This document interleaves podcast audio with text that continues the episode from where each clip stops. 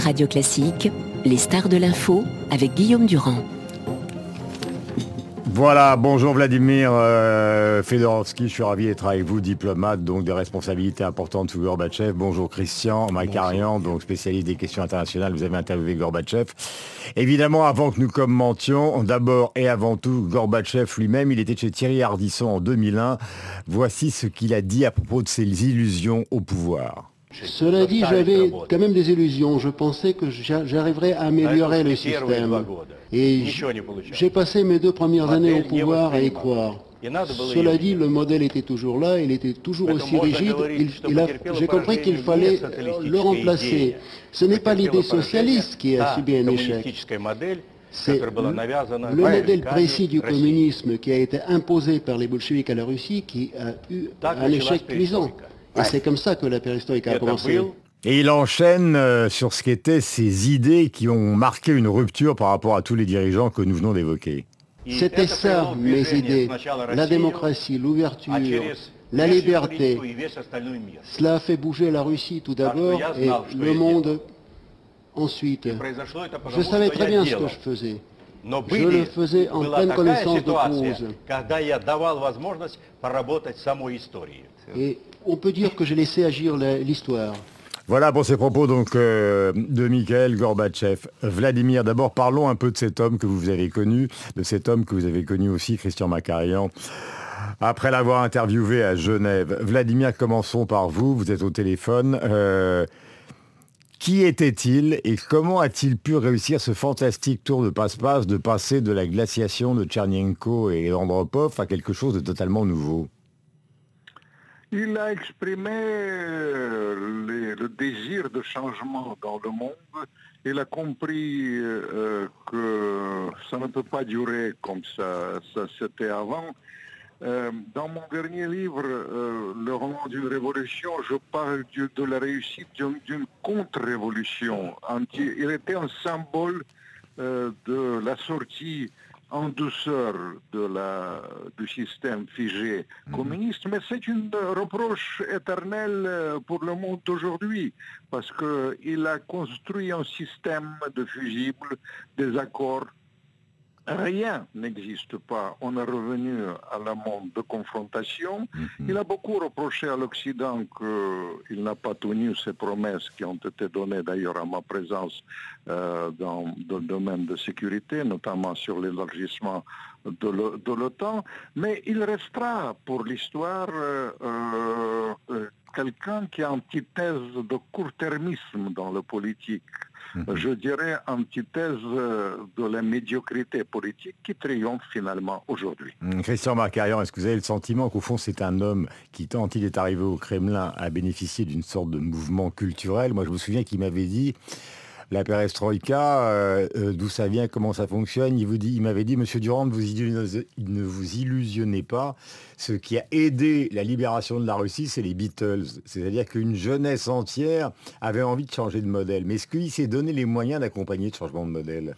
Non, je pense qu'il a suivi le mouvement qui, comme venait de le décrire euh, Guillaume, était très profond et emportait tout. L'URSS avait atteint un état d'inefficacité euh, extrême et de décalage par rapport à l'ordre du monde qui était chaque jour croissant.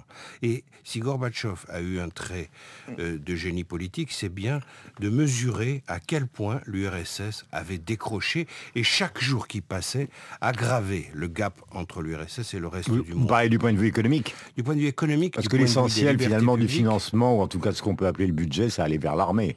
Oui, ça allait vers l'armée, et puis euh, la défaite de l'Afghanistan se profilait, euh, et comme par hasard, en 89, euh, elle a coïncidé avec la chute du mur de Berlin par la, déroute complète mhm. de, l'armée rouge, avec plus de 15 000 morts, ce qui oblige à penser à ce qui se passe à l'heure actuelle en Ukraine. Hein. La, comparaison est souvent faite. 10 ans de présence pour un résultat absolument catastrophique en Afghanistan. Et c'est pas Gorbatchev qui l'avait décidé. Donc euh, c'est Gorbatchev qui le subissait. Donc Gorbatchev était un homme euh, véritablement d'action au sens où il a décidé d'amplifier le mouvement qui existait indépendamment de lui. Euh, il y a une interview très célèbre, euh, j'ai vérifié, elle est exacte cette anecdote, d'un journaliste américain qui lui dit, dans la deuxième moitié des années 80, Monsieur Gorbatchev, quel est l'état réel de l'économie russe? Ça se passe en anglais.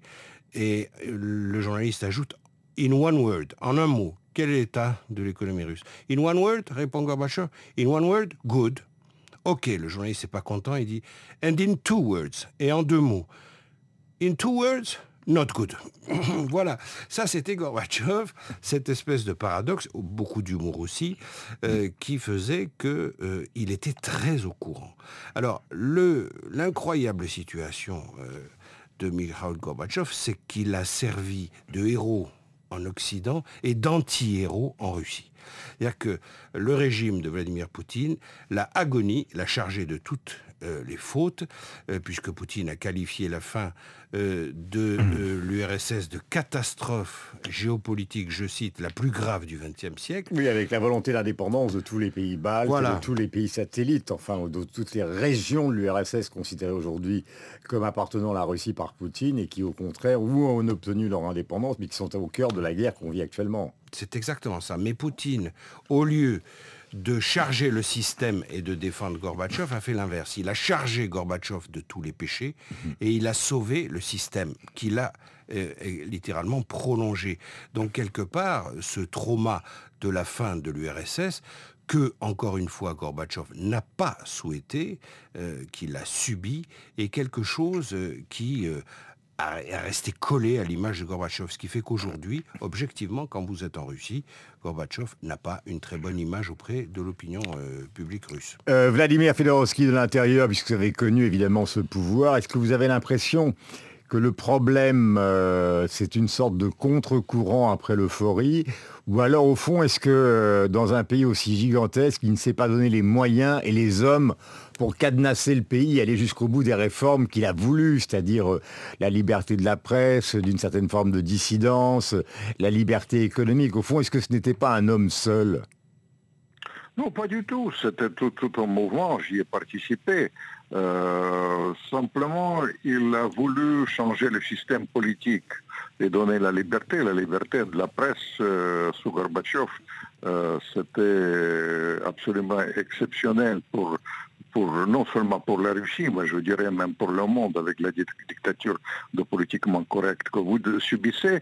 Mais au-delà de ça, il a commis évidemment des erreurs dans le domaine économique. La plus grande erreur, c'est quand il a donné l'indépendance financière au directeur des entreprises qui a commencé à voler en Russie et finalement c'était amplifié par ce pitoyable système d'Elsin quand il y avait 50% euh, des Russes qui subissent, euh, qui, qui, frôlaient le seuil de pauvreté. Mm. Et finalement c'est la période post-communiste et les grandes blessures de l'opinion publique russe, de la population russe, qui a engendré après la réaction qui est personnifiée aujourd'hui par Poutine.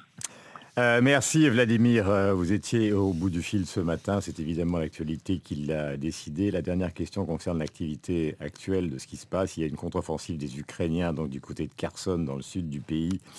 Euh, qui semble-t-il fonctionne un peu. Un jour, Christian, on parlait tous les deux de, ce conflit. Vous m'avez dit, et on termine là-dessus, parce que c'est au fond la suite puisque c'est un nouveau chapitre très long qui a été ouvert par Poutine. Vous m'avez dit finalement pour euh, les Ukrainiens, cette guerre qui dure depuis plus de six mois, elle est absolument vitale. Pour les Russes, elle est viscérale. Ça veut dire quoi? Ça veut dire que la perte de l'Ukraine pour la, Russie, la perte du contrôle de l'Ukraine par le système russe, c'est une catastrophe. Ça serait vécu pour, comme un grand malheur historique du point de vue russo-russe. Mmh. Et pour les Ukrainiens, euh, le fait d'être soumis aux Russes encore signifierait la fin du rêve ukrainien. Donc là, il y a une confrontation entre non seulement deux écritures de récits nationaux, deux storytellings, mais il y a la confrontation entre deux aspirations absolument viscérales, fondamentales. Euh, au fond, si cette guerre était perdue par la Russie, ça serait une guerre perdue, point, conclue par une fausse paix. Mais si cette guerre était perdue par l'Ukraine, ce serait la fin de l'Ukraine.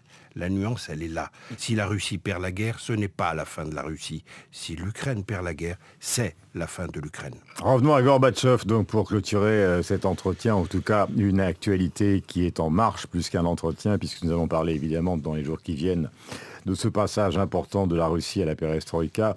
Voici ce qu'il disait encore euh, en 2001 à propos, euh, chez notre camarade Thierry Ardisson, à propos justement des Russes de l'époque, des jeunes Russes de l'époque. La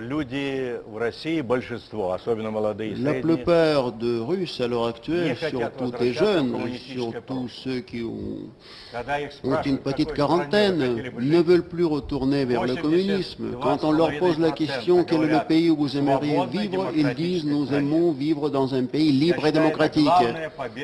Et je pense que c'est ça la victoire de la perestroïka. Deuxièmement, vous dites la Russie c'est la corruption, etc., etc., mais c'est très réducteur. La Russie c'est aussi euh, la nouvelle classe d'entrepreneurs qui euh, remonte la pente. Voilà, et pour approfondir tous ces sujets, demain nous recevrons Hubert Védrine. C'est l'occasion aussi de rendre hommage à notre camarade Emmanuel Faux, qui fut longtemps correspondant à Moscou, qui a travaillé à Europe 1, mais à Radio Classique aussi, euh, et qui est enterré euh, ce matin. Notre amitié, évidemment, à sa famille. Christian, à bientôt.